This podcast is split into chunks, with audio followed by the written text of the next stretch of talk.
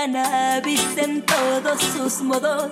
Me ayuda a sanarme, me saco del hoyo. Un blon con sativa, me alegra las horas, la mota es mi compa, jamás me traiciona.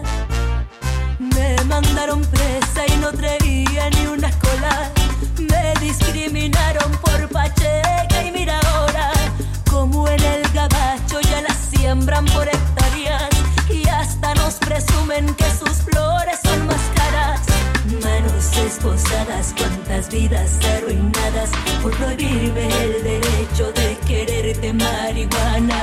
Planta generosa, tu semilla es una aliada, es la que me quita el frío, el alimento de mi calma. No sé quién dijo que era mala, mala la forma que usted tiene de tratarla. Si nace libre, libre tienen que dejarla. Ahora que hay chele, tú invierte en marihuana. Na, na, nada más tratan de legalizarla y se ve por lo ingreso ventajoso que declaran, lo sé. Pero están obviando vida arrancada por ley.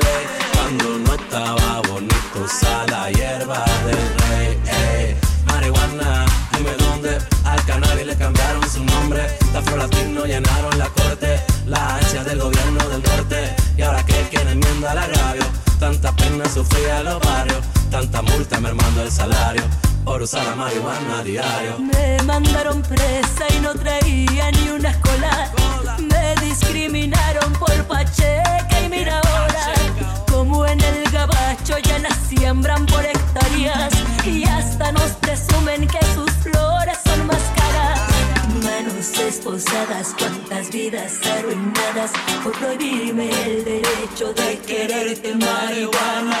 Planta generosa, tu semilla es una aliada, es la que me quita el frío, el alimento de mi calma.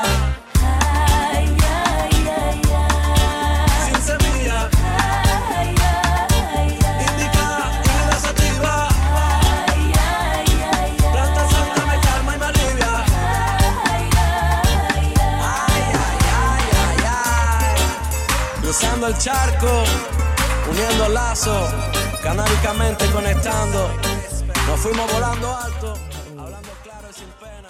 Buenas noches. Estoy aquí en Crónica. Yo soy Kat Donahue, tu host, y pues, ¿cómo crees? Estamos en episodio 79. No lo puedo creer. Eh, de escuchar Me Gusta por la mora de la vijuela y Little Pepe. Este fue un rework de Es mi derecho de la morra. Y ella nos mandó esta nueva versión con artista español El Pepe. Entonces, shout out Mora de la Vijuela, siempre cantando de los derechos canábicos aquí en México. Nos encanta. Em, mira, en Crónica nos gusta acercar a las drogas desde una variedad de ángulos, ya saben. La semana pasada tuvimos a la escultora Rosa Gurrola hablándonos de sus décadas de drogas, arte y amor aquí en la ciudad. Esta semana vamos al grano. Estamos hablando del proceso de la legalización de la planta. Porque, ¿Por qué no hemos escuchado nada sobre la legalización de la mano- marihuana de las autoridades desde que la Corte Suprema estableció la anticonstitucionalidad de la prohibición hace casi un año? O sea, ¿para qué? ¿Por qué?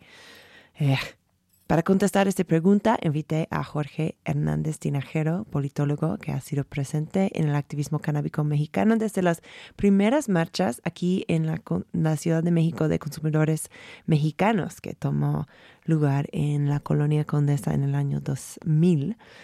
Eh, Jorge me recibió en su departamento en Coyacán, ubicado cerca a su negocio La Semilla Grow Shop, donde puedes encontrar todo lo que necesitas para tu propio cultivo, eh, menos la mota, claro que sí. Si quieren aprender un poco más de la trayectoria de Jorge y escuchar más de sus cuentos del activismo canábico histórico en el país, les recomiendo mucho em, escuchar episodio 6 de este mismo programa. Puedes encontrar todos nuestros episodios previos en radionopal.com. Eh, tiene una producción media fea por mi culpa, porque estaba empezando a hacer radio, pero también tiene los cuentos súper emocionantes de Jorge, de las primeras marchas canábicas, de cómo era el discurso eh, sobre la marihuana en la UNAM en los años 90, em, la salida del manifiesto Pacheco en los años 80, o sea, mucho, es muy rico la charla allí. Em, también es muy rica esta charla, te digo, pero Em, si escucha raro, nada más es porque estaba con mi mascarita puesta por seguridad, pero ya sabes, aquí apoyamos la salud en crónica. Aquí va. Uy, perdón. Espérame. Ahí va.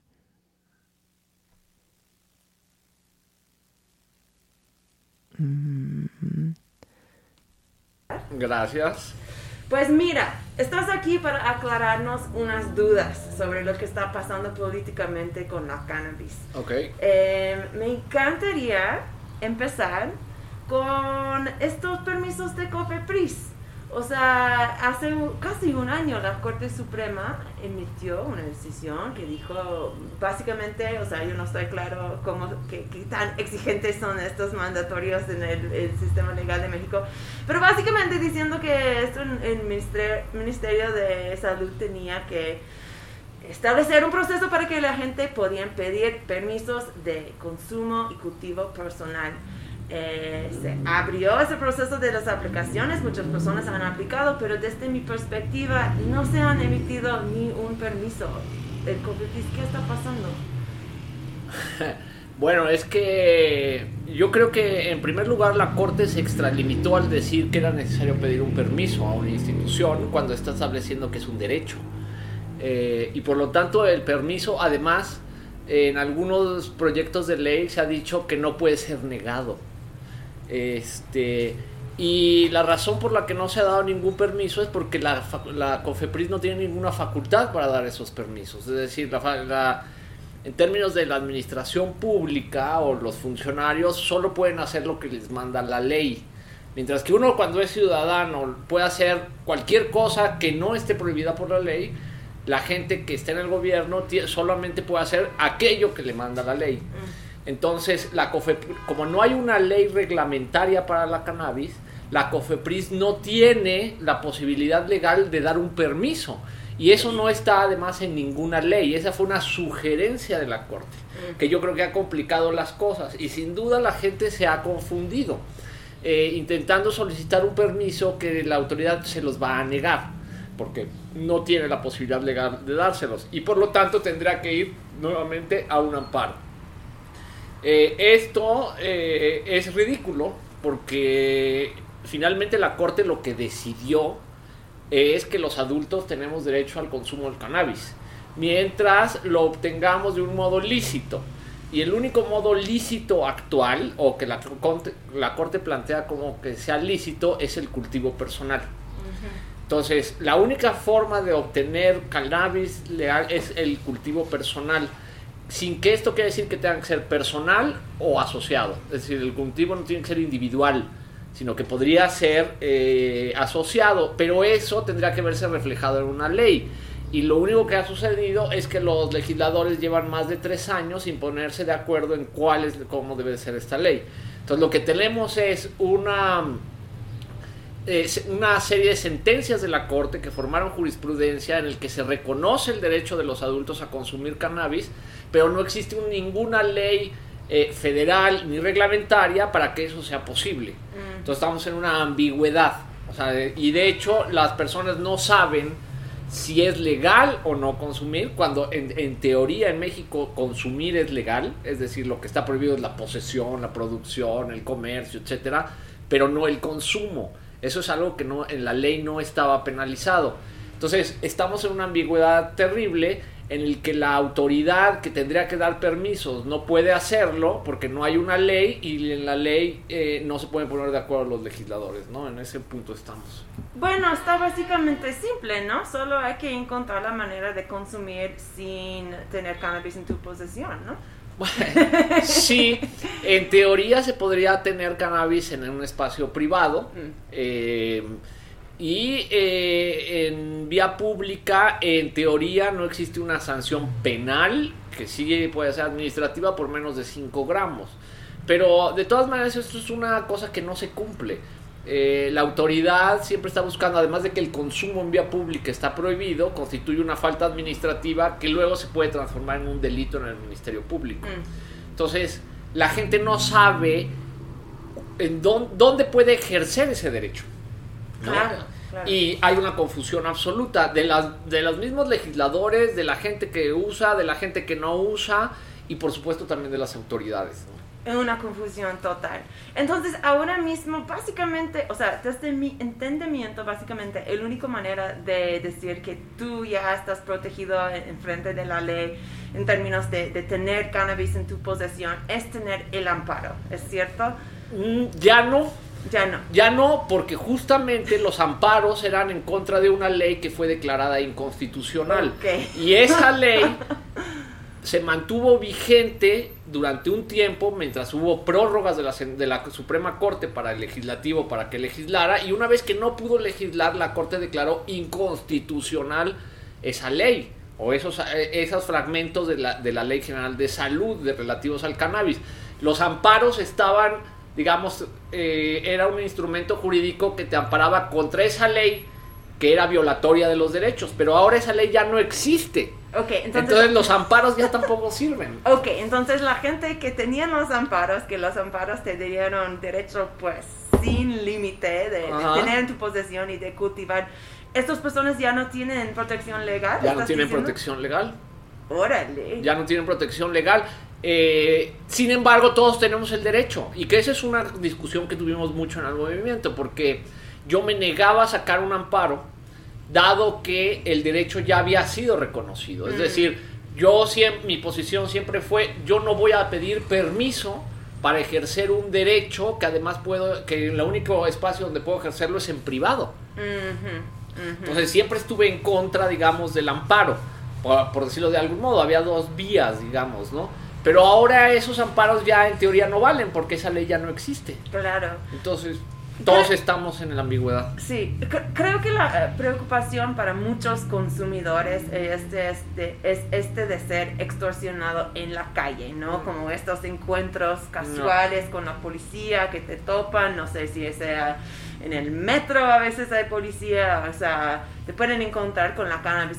¿Consideras, o sea, tú que tienes como pues, conocimiento que, te- que está pasando con los consumidores de la Ciudad de México, ¿consideras que tener el amparo o tener la notificación que estás por lo menos tratando de tramitar este permiso que, tal vez existe o no existe en el Coffee Breeze, o sea, ofrece un poquito de protección legal. Puede ser, puede ser que lo ofrezca porque la misma policía tampoco lo entiende. Ya. Entonces yo conozco gente que ese ampa- que obtuvo ese amparo, que es un amparo básicamente de cultivo para poder cultivar y consumir en privado. Conozco gente que consumía en vía pública y cuando llegaba la policía les mostraba el amparo y la policía decía, ah, está amparado y no los detenía cuando estaba una falta administrativa. Entonces, la primera desinformada siempre también es la policía. Mm. Entonces, si tenemos al usuario desinformado, a la policía desinformada, lo único que tenemos es qué criterio prevalece y cómo se defiende cada uno.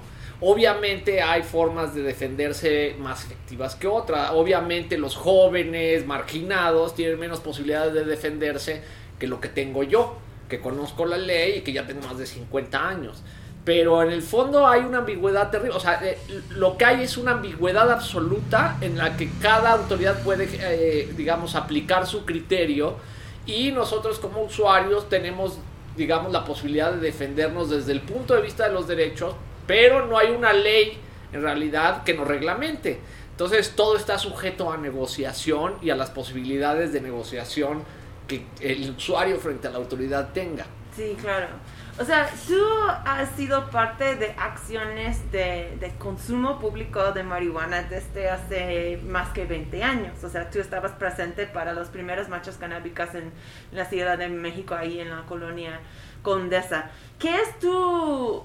eh, ¿Qué es tu... em, ¿Cómo se dice? Eh, política personal del consumo público de marihuana ahora mismo? O sea, ¿cómo Bueno. tú maneja, lo manejas? Jorge, A mí, a, mí personalmente me parece que em, el tabaco y la marihuana deberían ser tratados de la misma manera. Es decir, eh, por supuesto, restringir el consumo en espacios cerrados.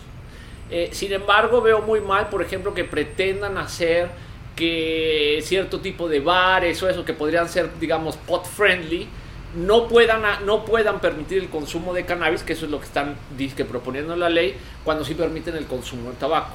Ahora, a mí me parece que deberían de existir espacios de tolerancia en la vía pública también, porque si los coches contaminan, si la gente que fuma tabaco también contamina, ¿por qué no podría hacerlo eh, eh, la gente que fuma marihuana? Ahora, creo que lo importante aquí es partir del principio de respeto al derecho al otro. Es decir, los otros no, no tienen, no tienen la obligación de consumir el humo de una tercera persona, sea de tabaco o de marihuana. Entonces yo creo que hay que tener respeto por los demás, pero también al mismo tiempo tenemos que hacer valer el derecho al consumo en vía pública bajo ciertos criterios, modalidades y limitaciones, porque de otra manera lo único que se beneficia es a la gente que puede consumir en privado, cuando la inmensa mayoría de los, sobre todo jóvenes eh, de bajos recursos, no tienen un espacio privado para consumir y tienen que usar la calle.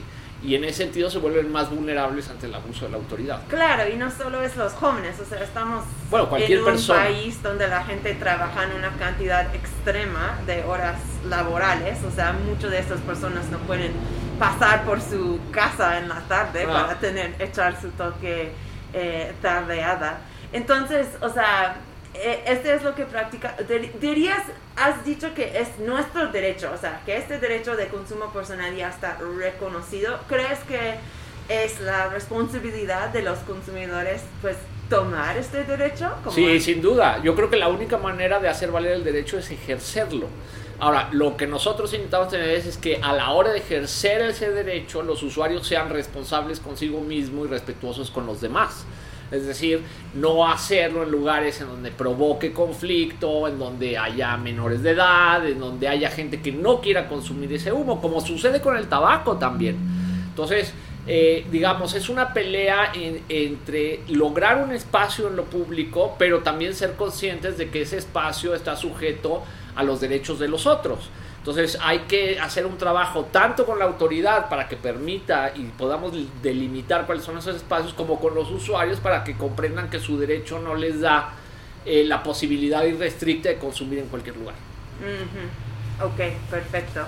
Va, muchas gracias por esto. Bueno, tengo muchas preguntas sobre más eh, chisme político, pero creo que es momento para un breve break musical. Eh, me has traído dos canciones que están- vamos a estar tocando hoy y la primera es Rainy Day Woman por Bob Dylan. Esta rola que tiene que ver con nuestra charla de drogas, Jorge. Everybody must get stoned. Va, pues ahí está. Escuchamos esto y regresamos con más crónica.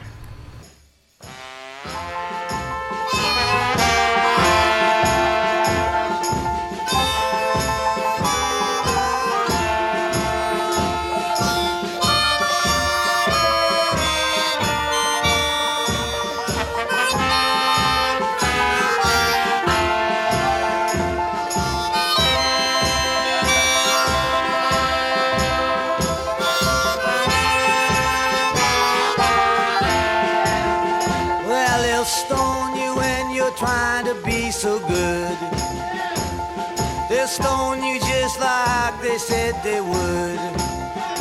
They'll stone you when you're trying to go home. They'll stone you when you're there all alone.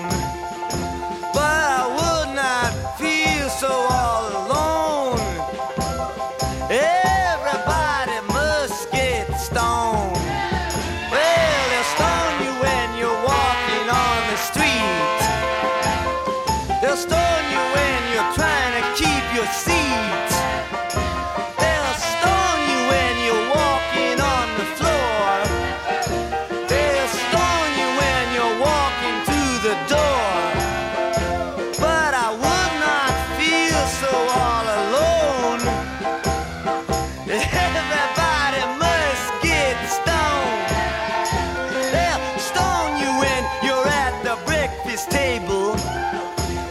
There's stone.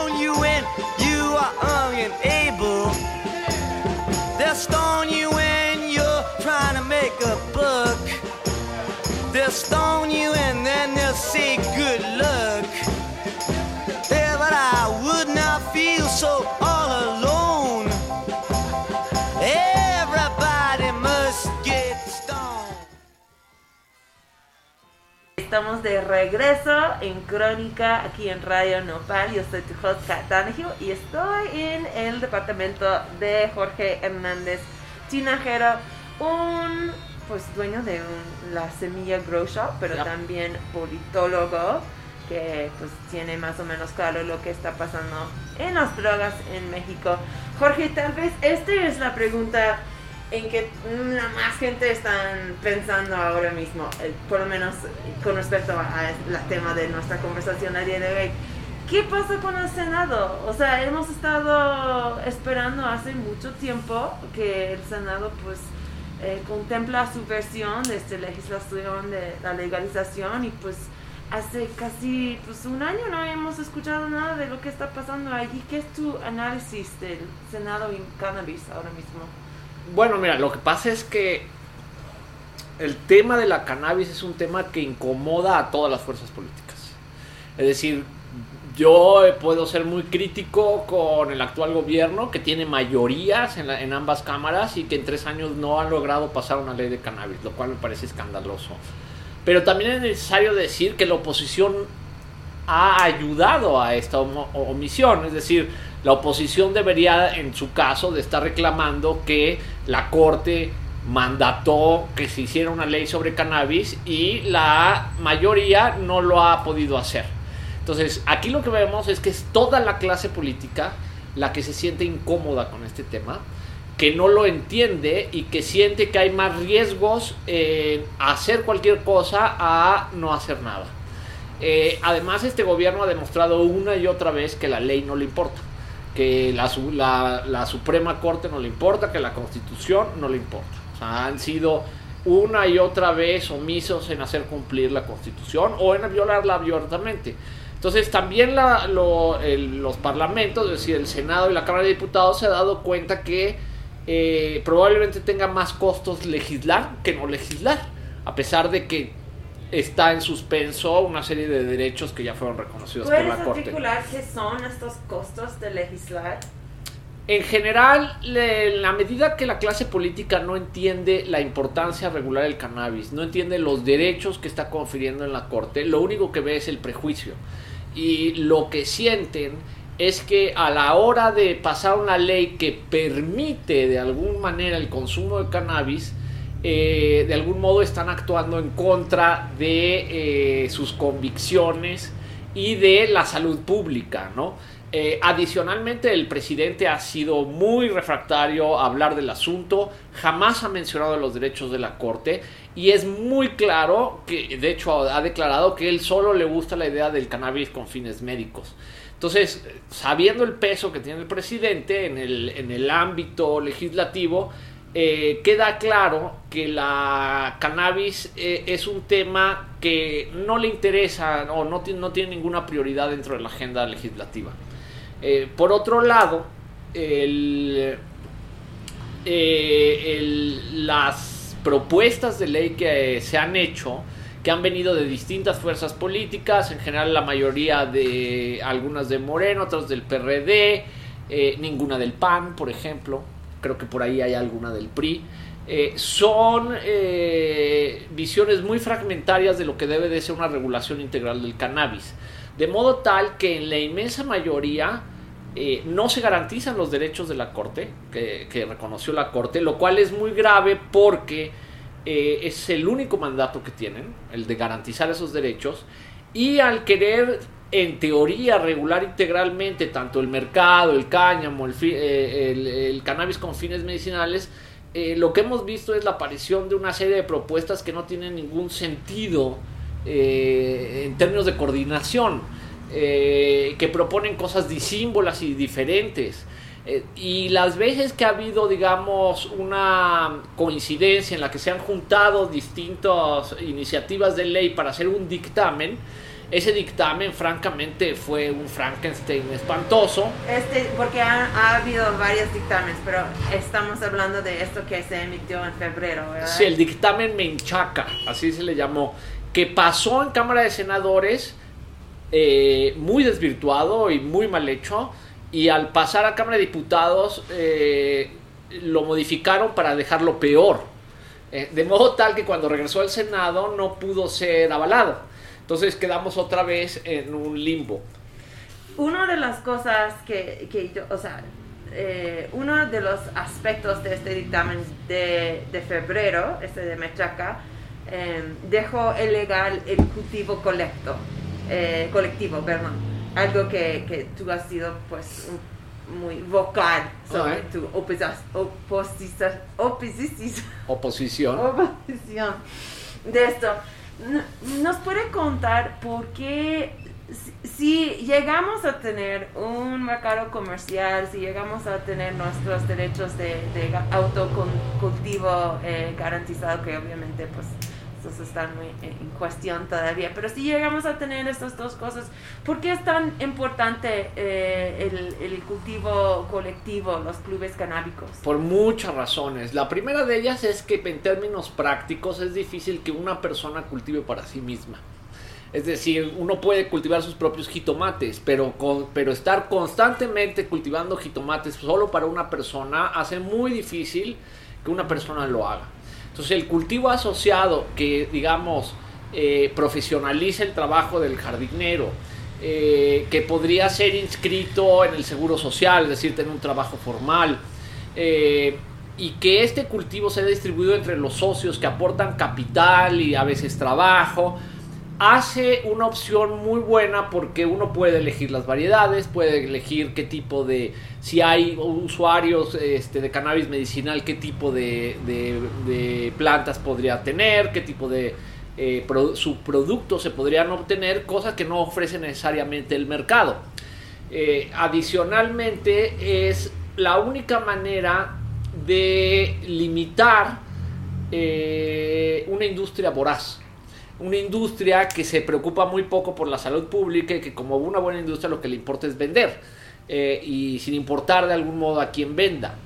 Entonces yo creo que las asociaciones de cultivo son un freno a ese eh, lucro o, o como, mo- como el motor de un mercado.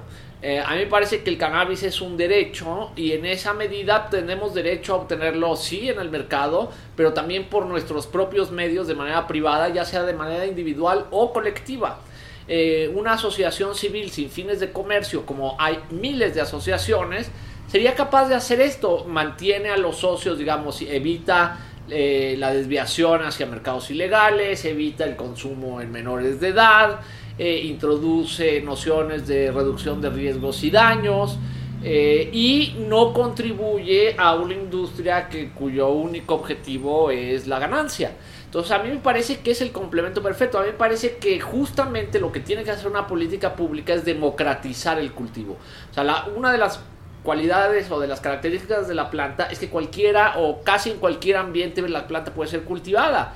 Y por lo tanto, ampliar esas posibilidades democratiza el mercado, hace accesible para mucho más gente los productos, eh, incluso eh, especializados, y eh, no da en ese sentido un monopolio a una industria profesional.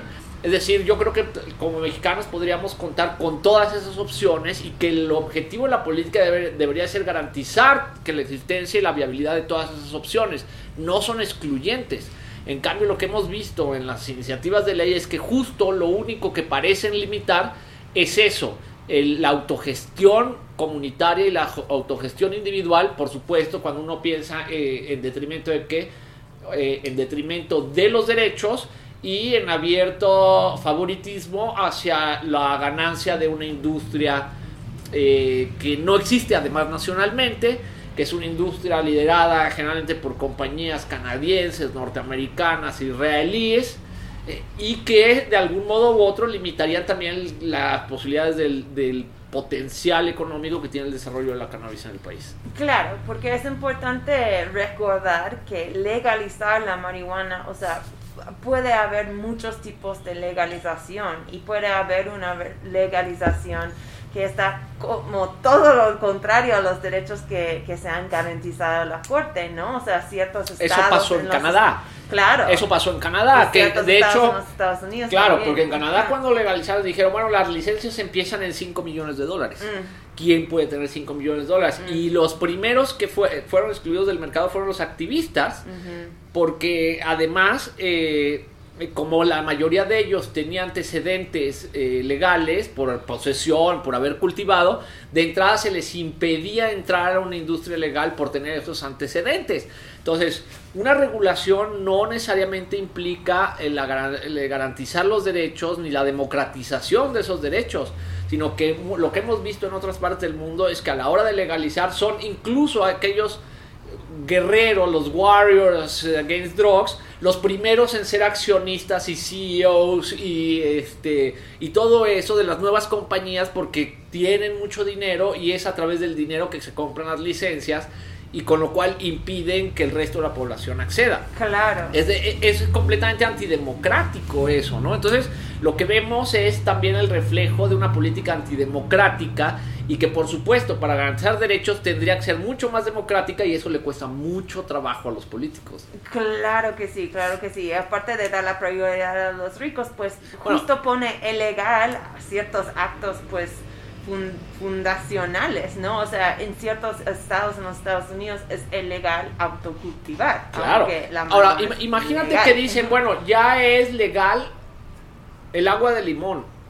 Solo que tú no puedes hacer más que un vaso de limón al día para ti y el resto se lo tienes, se lo vas a comprar o a la Coca-Cola o a la Pepsi Cola o a tal compañía. Ya. Eso es lo que están haciendo. Ya. Entonces, esa es la pelea. Ese, o sea, digamos, la pelea por las regulaciones, por la democratización en el acceso, no necesariamente por una industria. Sí. ¿sí? Entonces, y ahí es donde incluso el activismo se confunde y donde los intereses empresariales eh, quieren aprovecharse de esa confusión para eh, tener ganancias económicas a costa de la lucha de décadas de activismo de gente que jamás va a tener 5 millones de dólares para tener una licencia o para, tener, o para tener una compañía que empiece desde cero a producir cannabis en México. Entonces aquí lo que vemos es también una serie de intereses que claramente eh, parecen perfilarse en contra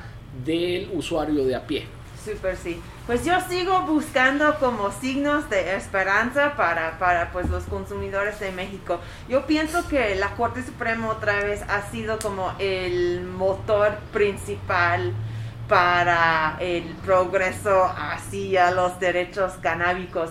¿Le queda ¿Les queda un truco el corte? ¿Hay otra cosa que pueden hacer? No sé la, no sé, no sé la corte, no sé la corte, pero sí me parece que hay una transformación más profunda detrás de todo esto.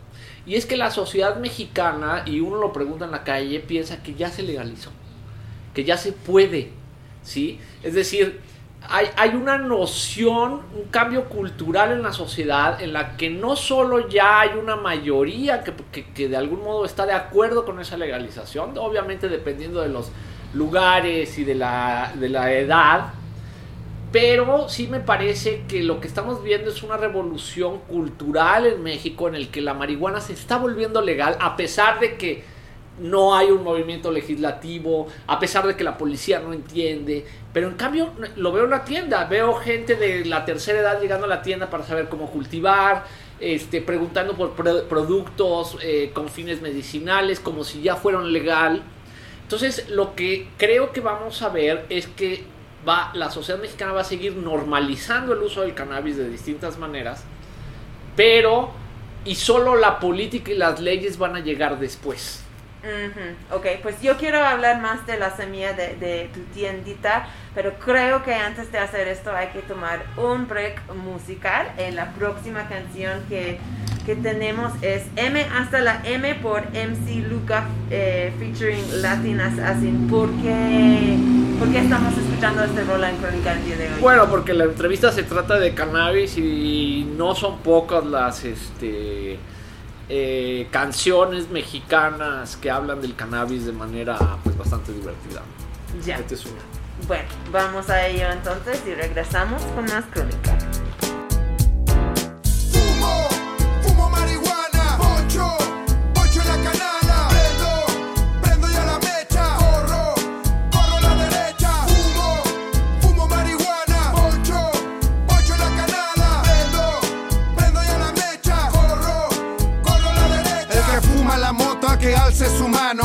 Reconociendo que somos marihuanos, el que no la ha probado, que nunca la fume, pues esta rola es solo para el que la consume. No promuevo marihuana para que seas adicto, suficiente tienen con alcohol y el perico, ni somos convictos, mucho menos traficantes. Amamos naturaleza y se fuma pues a darle. Dios no la dio, solo hay que cortarla, no como la coca, que hay que procesarla. Por eso prendo incienso, el humo denso, y después de tres jalones me pongo bien menso. Me clavo en la textura de todo a mi alrededor, se me trepa el payaso, me clavo en el bajón, ya sea un bong, hítero zigzag, manecillas del reloj haciéndome tic-tac. Fumo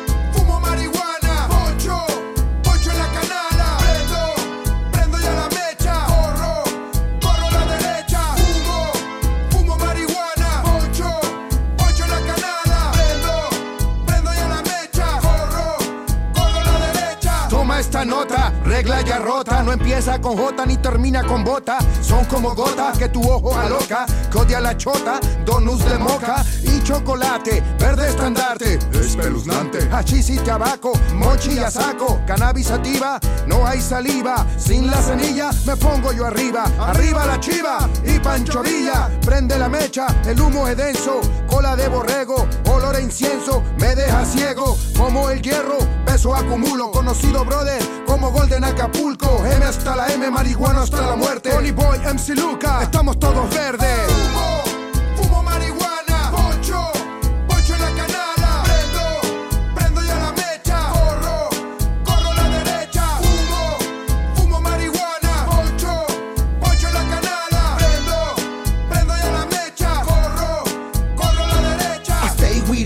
I live, I need it. You better believe that I keep it for, for personal reasons. The finest of drug, the way I smoke, hide and hold, making me look like a bigger Chinese folks. I got the plug. Tell me what you need when you Estamos de regreso con Crónica. Yo soy Kat Danjo, estoy aquí con Jorge Hernández Tinajero.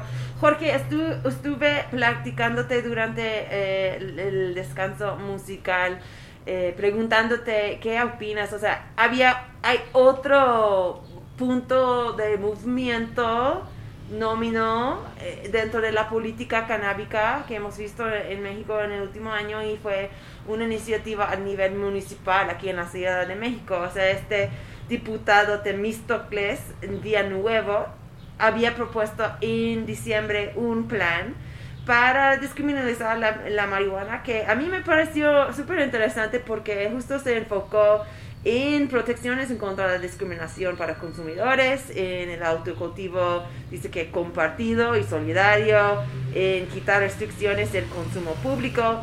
Pero desde entonces no hemos escuchado, pues desde mi perspectiva, casi nada de este plan. O sea, ¿qué, qué son tus pensamientos sobre esta iniciativa? O sea, ¿lo ves como algo que tiene posibilidades para el futuro? O sea, ¿qué, qué, qué opinas de esto? Bueno, en primer lugar, las iniciativas a nivel local tienen muy poca viabilidad porque todo lo que eh, legalmente está referido al cannabis es en el orden federal. Entonces, no es la primera vez que se presentan iniciativas en la Ciudad de México. Yo, de hecho, he colaborado como en dos o tres eh, en distintos años. Me parece además que otra vez eh, los legisladores, si bien pueden tener a veces buenas intenciones, en general revelan en sus iniciativas lo poco que entienden qué es lo que están haciendo. Eh, en el caso de esta idea de descriminalización efectiva a través de la ley, eh, sí, se puede hacer a través de la ley, pero básicamente es un asunto de voluntad política. Eh, y eso lo, nosotros llevamos años diciéndoselo a los poderes ejecutivos, a, a- a los gobernadores de la Ciudad de México y de otros gobernadores, en el sentido de que si ellos, como jefes del Ministerio Público, ordenaran a sus ministerios públicos que no se detuviera usuarios de cannabis si no existieran evidentes indicios de tráfico, eh, simplemente se descriminalizaría de facto. Es decir, que el Ministerio Público no acepte casos de consumo y de posesión personal. Y eso se puede hacer mediante una orden, una orden ejecutiva, no se requiere más. Si no se requiere cambiar la ley. Se lo hemos dicho a la jefa de gobierno y nos ha dicho que sí, pero nunca lo he dicho en público. Es decir, yo creo que aquí otra vez volvemos a la resistencia, los verdaderos motivos políticos y es en las que percibe los políticos que generar cualquier espacio de tolerancia eh, le resta puntos políticos. Además de que a nivel federal está claro que el Ejecutivo y muy especialmente las Fuerzas Armadas no quieren saber nada del asunto.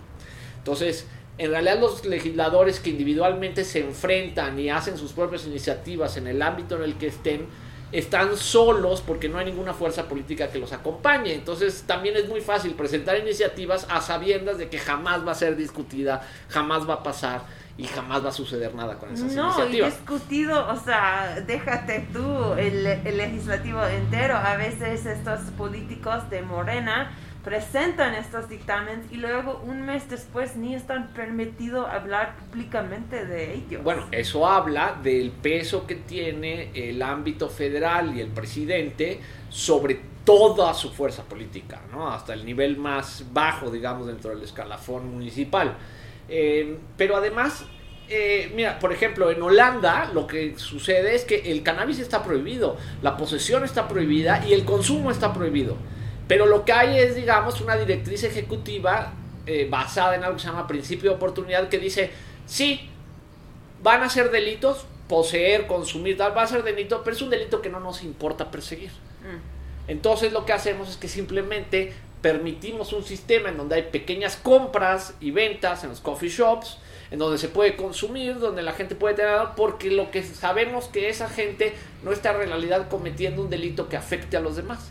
Y por lo tanto es un delito que tiene prioridad cero y no lo vamos a perseguir, aunque legalmente exista en la ley. Entonces aquí podría ser exactamente lo mismo. Está en la ley que no se permite, pero el jefe de la policía en la Ciudad de México, gracias a la gobernadora o lo que sea, dice no detenga, no quiero que ningún ministerio público desperdicie sus recursos y su tiempo en usuarios. Entonces, la policía, cualquier policía que lleve a un usuario ante el Ministerio Público en posesión, no va a ser aceptado. O sea, no va a ser aceptada esa consignación mientras Sí. no haya indicios de comercio. Entonces, todo se reduce a la voluntad política. No se necesitan cambiar las leyes, o no todas las leyes tienen que cambiar para que se modifiquen patrones de abuso de autoridad. Yo pensé que la Ciudad de México había, o sea, según supuestamente ya habían emitido una orden así de despriorizar las detenciones para, para eh, cantidades pequeñas de cannabis. Pues en las estadísticas, ¿no? La policía Ya. sigue deteniendo exactamente igual, extorsionando exactamente igual. No existe. Claro, claro, claro.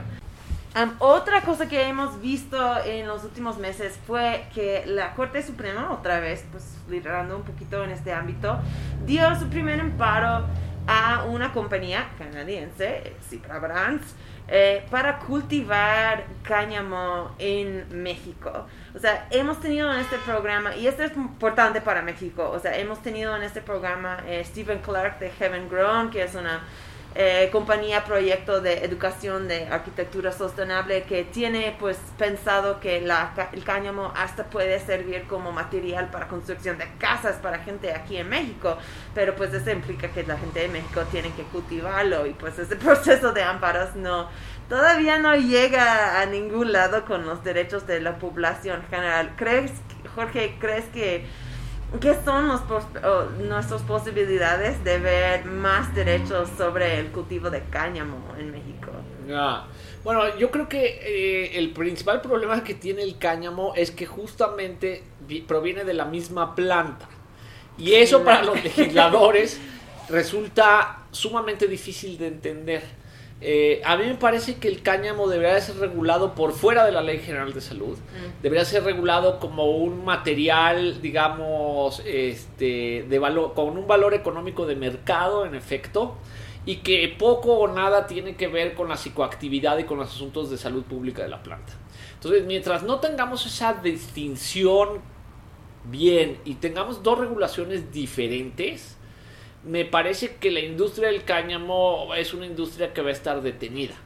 Eh, sobre todo por la incomprensión que existe de los legisladores y del potencial económico que ofrece una planta de esta naturaleza. O sea, los legisladores, por ejemplo, nunca me voy a olvidar, hace ya muchos años en un foro en la Cámara de Diputados estaba la presidenta de la Comisión de Economía, en los tiempos de Calderón.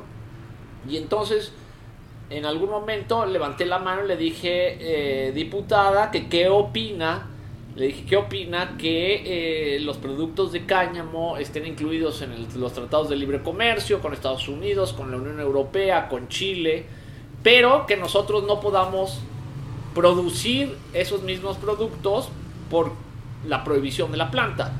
Y su respuesta fue, yo apoyo la, guerra contra el narcotráfico del presidente Calderón, Ok, como madre de familia, dijo. nada más. claro. Entonces, eso habla de cómo los prejuicios, la desinformación y el nulo interés por entender realmente el tema que están legislando se reflejan en esas cosas.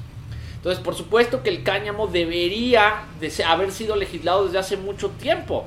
De hecho, el cáñamo como tal no está contemplado dentro de los, dentro de los tratados internacionales. Es decir, para la Convención Única de 1961, que es la piedra fundacional del prohibicionismo, donde está la cannabis, por cannabis se entienden las humedades floridas de la planta hembra. Es decir, todo lo demás de la planta no está sujeto a fiscalización. El problema es que es la misma planta. Entonces, ¿cómo logra uno una regulación en la que, digamos, ese fruto prohibido no sea lo importante para el objetivo comercial de, ese cultivo? Eh, cosa que sucede, que, que sucede fácilmente pues con semillas que tengan bajo nivel de THC, o sea, de plantas que desarrollen bajo nivel de THC y básicamente que sean grandes para obtener las fibras y eh, todos los materiales que el cáñamo puede ofrecer.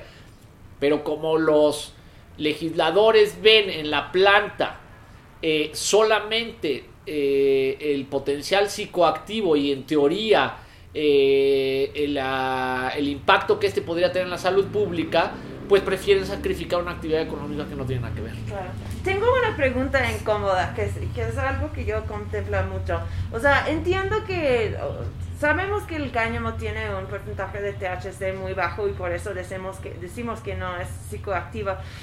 Pero tiene CBD, tiene, puede tener delta 8, o, sea, tiene otros cannabinoides que sí tienen efectos en nuestra en nuestra salud Sí. mental y así. Entonces, ¿por qué decimos que no es psicoactivo? Porque el, porque el cáñamo está destinado para no un consumo inmediato humano, sino para la construcción de materiales.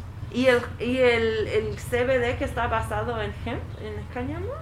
Claro, pero esa es una extracción del CBD. Ah, ok, ok. ok. Sí, pero uno podría extraer el CCBD de una planta de cáñamo de bajo nivel psicoactivo, pero el chiste es utilizar las fibras, las semillas, la materia vegetal para otro tipo de propósitos. Cuando uno cultiva cáñamo es porque el- el- va a haber subproductos derivados de los materiales de la planta, no de las resinas. Eh, ahora, que esas resinas, si hay plantas hembra, aunque tengan cocos y no tengan mucho THC, ¿se podría extraer CBD? Sí, podría ser. Es decir, podría ser un subproducto. Lo que pasa es que ese tiene, sí de algún modo u otro requeriría una regulación aparte, dado que es un consumo inmediato directo, Ya. un consumo humano. Pero como les es difícil dividir unos de otros, pues prefieren prohibir todo ya. Claro. bueno, no hemos encontrado muchos puntos de, esperanza entre este panorama política de México de 2022. Pero yo insisto que, o sea, este punto que tú hiciste, hiciste de que la percepción público sobre esta planta hasta ha cambiado eh, y este también se vale. Yo creo que ese es súper válido. Y tú eres, tien- tienes una perspectiva muy única porque has tenido un grow shop que se llama La Semilla aquí en Coyacán desde hace años. ¿En qué año lo abriste? Ese yo creo que como en 2004. En 2004. Entonces, 17 años. No, 2014, perdón. Ah, ok. 2014. Siete años, sí, cuando menos. sí. X. siete años de, de tener contacto directo con los cultivadores y cultivadores wannabe de la Ciudad de México. Jorge, ¿qué nos puedes decir sobre pues la trayectoria eh, de tus clientes durante este tiempo? O sea, ¿cómo hemos visto? Ah, o sea, bueno, ¿Qué están comprando? La gente que siempre ha cultivado, y acá muchos lo conozco desde antes que estudiamos nosotros, sigue cultivando y algunos se han vuelto nuestros clientes, otros tienen otras formas de aprovisionamiento. Pero sí, lo que he visto es que hay mucha otra gente, por ejemplo, este, señores de la tercera edad, señoras de la tercera edad o madres con hijos que van a la tienda para comprarle al hijo las herramientas necesarias para que cultive.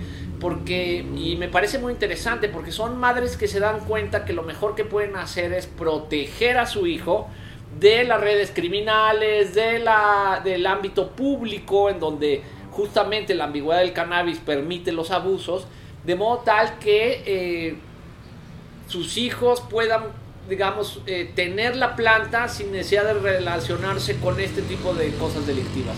Entonces, sí he visto que hay mucho interés, hay mucha gente también que cree que ya se puede y que simplemente llega preguntando por semillas o incluso por plantas vivas, cosa que pues nos- nosotros no podemos vender, por supuesto. Pero sí es justo, eh, se ha ido dando esa transformación en la que la gente asume que ya se puede hacer. Y eso es interesante porque entonces el espectro del el tipo de gente que llega a la tienda se ha abierto mucho. De lo que eran simplemente cultivadores o gente ya muy enfocada en algo que ya sabía hacer, eh, nos hemos vuelto también una agencia para enseñar a la gente a cultivar desde los fundamentos más básicos. Entonces sí creo que hay, digamos, eh, un run run, que hay una cultura emergente de cultivo y de conocimiento de la planta de una manera diferente al, mero hecho de nada más comprar. Como sucede ya sea en el mercado negro o en los que han ido a Holanda o un dispensario en Estados Unidos que nunca han visto una planta. Entonces yo creo que eh, esa cultura eh, sí se está extendiendo, pero no con la velocidad que yo quisiera verlo. No solamente por razones personales y comerciales de la tienda, sino básicamente porque creo que el cultivo es una actividad que cualquier usuario de cannabis debería practicar alguna vez en su vida para entender bien qué es lo que está haciendo, qué, cuál es la naturaleza de la planta, qué es lo que está consumiendo, cómo se obtiene, porque así uno empieza a valorar también todo el trabajo que existe detrás de una planta que se vende en la calle. Es decir, hay alguien atrás que la cultivó. Generalmente ese alguien suele ser, en el caso de la Ciudad de México, si no son redes criminales sofisticadas, esos son campesinos pobres que llevan toda su vida cultivando. Y atrás de eso hay un trabajo. Y nosotros en la ciudad siempre estamos, pensamos que los jitomates se dan en el supermercado, que las zanahorias provienen del mercado. Y no, o sea, eso se cultiva, hay un trabajo detrás, hay un esfuerzo y hay una experiencia y un conocimiento que no solemos valorar. Entonces, me parece que el, cultivo es un paso importante en cualquier persona que consume o que decide consumir marihuana, porque sí le enseña muchas cosas de la planta que no ve simplemente en el mercado, ¿no? Y eso me parece que es fundamental, es una nueva forma de relacionarse con lo que consumes, con la naturaleza, con la lógica de las plantas, con las posibilidades que ofrece. Es decir, es realmente una actividad muy satisfactoria que da muchos... O sea, no hay nada como consumir lo que uno mismo produjo. Eh, y no es menor. Entonces, a mí me parece que finalmente toda esta ambigüedad y toda esta poco definición sobre cómo va a ser la regulación de la marihuana en México también nos da la oportunidad de los, a los activistas de ir moldeando como quisiéramos que fuera y actuar de esa manera, con una ética particu particular, que sea una ética de respeto a los otros, de respeto a la naturaleza, de cultivar eh, mediante técnicas medioambientalmente sustentables. Es decir, hay muchas cosas y muchas transformaciones que la sociedad entera necesita más allá de la propia planta. Y me parece que el cultivo de la planta ofrece eso y por eso es importante promoverlo. ¿no? Perfecto, pues creo que ese es un muy buen punto para terminar. Jorge, muchísimas gracias como siempre para pues compartir tu sabiduría de, de esta planta y lo que está pasando a nivel político. Eh, espero verte otra vez aquí en Crónica muy pronto. Seguro, gracias. Bueno, esta fue nuestra entrevista con Jorge Hernández Tinajero. Espero que lo encontraron útil, eh, especialmente para mis consumidores regulares. Algo que me, me, me hizo muy importante que estaba diciendo Jorge, que fue en medio de todo este incertidumbre legislativo, político, etcétera, pues la mejor, o sea, sí tenemos un poquito de progreso que es esas declaraciones por parte de la Corte Suprema, que básicamente sí han dado este derecho sobre el consumo y cultivo personal, eh, interpretándolo de cierta manera. Y él dice, para resumir lo que dice, em, la mejor manera de mantener un derecho es pues ejercerlo. Entonces, yo no estoy diciendo que vas y fumas enfrente de la policía, pero tal vez hay otros ambientes en que tú puedes contribuir a la normalización de esta planta, ¿no? Tal vez hay alguien en tu vida con quien no has eh, confesado que eres consumidor de marihuana, pues algo así porque lo que él está diciendo de la importancia de la percepción de la legalidad de la mota, pues eso es importante. Es importante en lo que hace como el Plantón 420, en su obra de visibilizar la planta.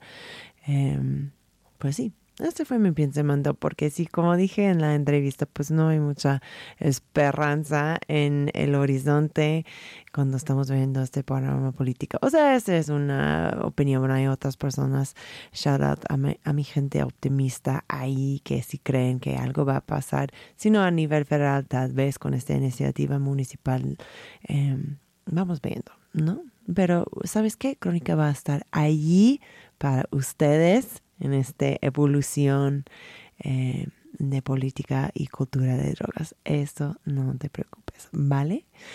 Ya, eso fue mi gente. Eh, gracias a Jorge Hernández Tinajero por regresar. Como dije, eh, tuvimos otro episodio con él, episodio número 6. Era muy bueno, aunque mis poderes y capacidades de producción eran todavía mejorando. Eh, gracias a Radio Nopal. Recuerda que, de, que puedes apoyar el show por comprar nuestra merch. Tenemos una serigrafía bonitísima de una ciudad de México, versión Gatuna Pacheca, que puedes encontrar en Chicks vs. Stigma, en Boots, aquí en Radio Nopal y también en Garros, una tienda de gatitos, ahí en la, en la Roma Norte. También vas a poder encontrarlos en Gato Gordo, en esta tienda de la colonia Cuauhtémoc, que es increíble y está en su última semana de operaciones. Entonces, ven a apoyar a Gato Gordo y cómprate tu póster por domino de la ciudad crónica.